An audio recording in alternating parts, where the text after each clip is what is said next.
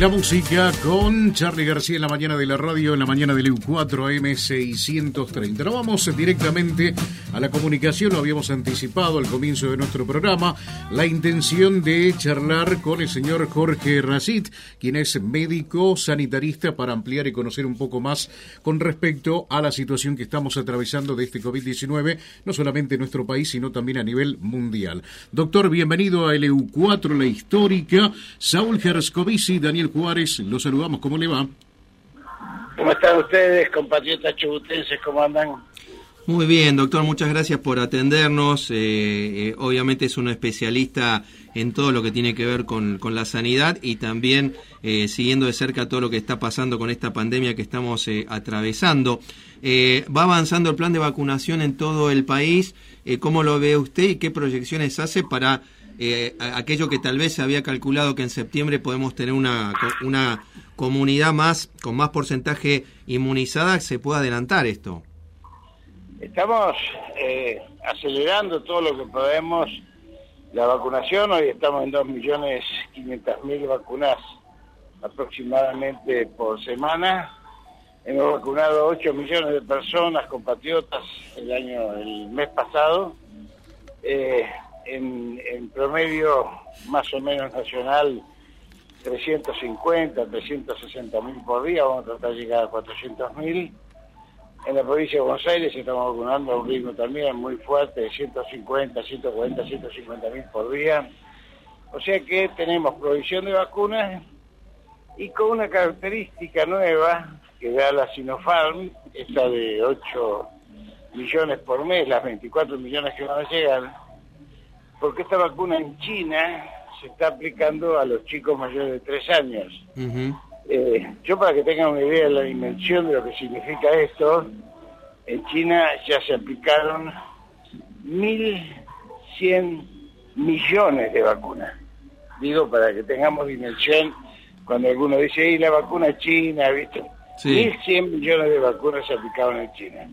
O sea que esto va a permitir, si el Comité de Inmunología y el ANAT aprueban, vacunar a los niños, lo cual cerraríamos prácticamente las posibilidades del ciclo molecular del virus comunitario con una inmunología que supere el 70%, que es lo que estamos esperando, como usted bien dijo, para septiembre, quizás para fines de agosto. Bien, eh, le hago la consulta porque no tengo el dato, porque me sorprende esto que me, está comentando de China, de, los niños de tres años. Actualmente, ¿a partir de, qué edad se está habilitado la, vacunación que la Argentina es voluntaria? A partir de los 16, 18, va, mejor dicho, estamos por precaución, las vacunas dicen 16, nosotros estamos vacunando de, ya en todo el país, 18 con comorbilidades, eh, sin turnos para arriba porque el virus nos corrió el arco. Claro. Antes teníamos los grupos de riesgo hasta, los 60 años, pero a partir de que el virus Manaus, que es prevalente hoy en la Argentina, corrió el arco al atacar gente más joven, justamente cambió sus proteínas para eso, y esto ha cambiado también la dinámica de las terapias intensivas, donde antes los mayores de 60, 65 años ocupaban un 70 y pico por ciento y hoy es menos del 30. Hoy estamos viendo cuadros realmente dramáticos de gente joven, atlética, sin comorbilidades, en respiradores. Así que esto, esto para que tengamos en cuenta, ¿no? De que esto es una guerra, hay que asumirla como tal, vamos a tener que seguir cuidándonos y bueno, la vacuna es el único freno que tenemos a esta pandemia. Así que indudablemente eso, eh, si se, se puede ampliar a los menores, vamos a tener mayores márgenes de seguridad a futuro. Bien, eh, en lo que tiene que ver con segundas dosis, también eh, en el mundo se está analizando eh, una mezcla ¿no? de, las distintas vacunas, ¿no? Aquel que recibió la Sputnik B, una puede recibir eh, la Sinopharm, etcétera, etcétera. ¿Esto todavía está en estudio o es ya algún algo concluyente de que esto se va a poder hacer si es necesario? Probablemente salga un comunicado de hace tres días que se está discutiendo en el Comité de Inmunología. Todo el mundo sabe que Angela Merkel, la primera ministra, de Alemania se dio la primera dosis de AstraZeneca, que es eh, una base biotecnológica similar a la Sputnik, de adenovirus con proteínas de coronavirus, y después se dio Moderna, que es otra base tecnológica, que es con el ácido desoxirribonucleico, ARN, así que son dos bases tecnológicas diferentes, lo cual, desde el punto de vista clínico, esto ya es una opinión absolutamente personal, pero mire, si usted tiene coronavirus, padece la enfermedad, genera anticuerpos, igual después se vacuna, o sea, su sistema inmunológico ya tiene anticuerpos y usted está colocando una vacuna para generar anticuerpos de otra naturaleza. Sin embargo, el organismo no solamente la tolera bien, sino que amplía su eficacia inmunológica. Así que yo supongo que esto va a ser aprobado en el mundo en general. Pienso yo clínicamente que cualquier vacuna apuntala el sistema inmunológico ya disparado, fundamentalmente no tanto los anticuerpos, sino la memoria celular, la memoria de los linfocitos T, que es aquella que impide la enfermedad cuando la enfermedad ataca. Ejemplo, usted y yo hoy si medimos anticuerpos de varicela, no tenemos anticuerpos circulantes, pero si nos ataca la varicela, nuestra memoria celular, esa memoria de los linfocitos T, de alguna vez que nos vacunamos, sale inmediatamente a bloquear la, agresión. Bien. Eh, doctor, la última, estamos hablando con el doctor Jorge Rashid. Eh, bueno, usted decía recién esto es una guerra contra encima un, enemigo universal e invisible, pero también aquí tenemos, creo que en otros países también pasa, ¿no? Eh, lo que son los quinta columnas, ¿no? gente que eh, ha opinado y ha dicho cualquier cosa de, las vacunas en general, de una en particular, eh, que ahora eh, cuando se aclara un tema empiezan con otro. Bueno, todo lo que es el mundo de, las noticias falsas o fake news y de algunos manejos bastante criticables. ¿Cómo, ¿Cómo ha tomado esto que lamentablemente continúa, pese que estamos hablando que el plan de vacunación no se ha detenido nunca?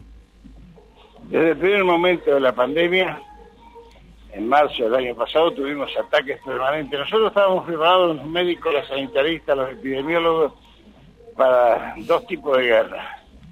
La primera era la reconstrucción de un sistema arrasado, de encontrar 1.400.000 vacunas de sarampión sin vencidas, 3 millones y media de vacunas triples. La única vacuna que se vence es las que no se dan. ¿eh? Una vez que están dadas las vacunas, el sistema inmunológico no se vence, el sistema inmunológico sigue trabajando. El organismo es maravilloso. Pero estamos entonces preparados para esta guerra de reconstrucción. Hicimos 12 hospitales modulares, terminamos cuatro más, trajimos cinco buques completos de China, 42 vuelos.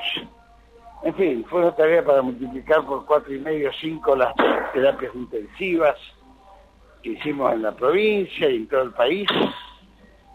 Y sin embargo, cuando empezó la cuarentena, que después la denominaron la más larga del mundo, duró exactamente 59 días. 59 días y la, empezaron ahora a dar entre el tema salud y economía. Después que el virus no existía, después que la pandemia era para limitar las libertades, Después convocaron una marcha para quemar barbijos en Plaza de Mayo, no hay que olvidarse. Después que las vacunas no servían para nada. Después que la Sputnik era de segunda categoría. Después que las vacunas no iban a llegar para diciembre, llegaron. Después que no iba a venir a segunda dosis, vino. Después que no iban a venir más vacunas, vinieron. Después buscaron la excusa de la presencialidad. Porque en realidad nunca, jamás piénsenlo, la audiencia que ustedes tienen, nunca en todo este año y medio de guerra se les cayó una sola idea de colaborar o de ayudar en esta guerra. Y en esta guerra que tuvo mártires de los trabajadores de la salud, enfermeros, camilleros, eh, docentes y no docentes, trabajadores sociales, recolectores de basura, trabajadores municipales, que murieron para que los demás vivamos, hubo desertores y muchos, usted los llama quinta columna, yo los llamo desertores, porque en la guerra hay desertores, hay quienes luchan, hay héroes y entregamos mártires a los cuales vamos a tener que rendir homenaje como a los héroes de Malvinas. Doctor Jorge Rashid, muy amable por darnos su tiempo, su saber eh, aquí a L4 Nacional Patagonia de Comoro Rivadavia. Muchas gracias, doctor. Muchas gracias a ustedes y un abrazo. Hasta luego. El doctor Jorge Rashid, eh, con quien estábamos eh, buscando esta comunicación hace tiempo y pudimos hablar en la jornada de hoy.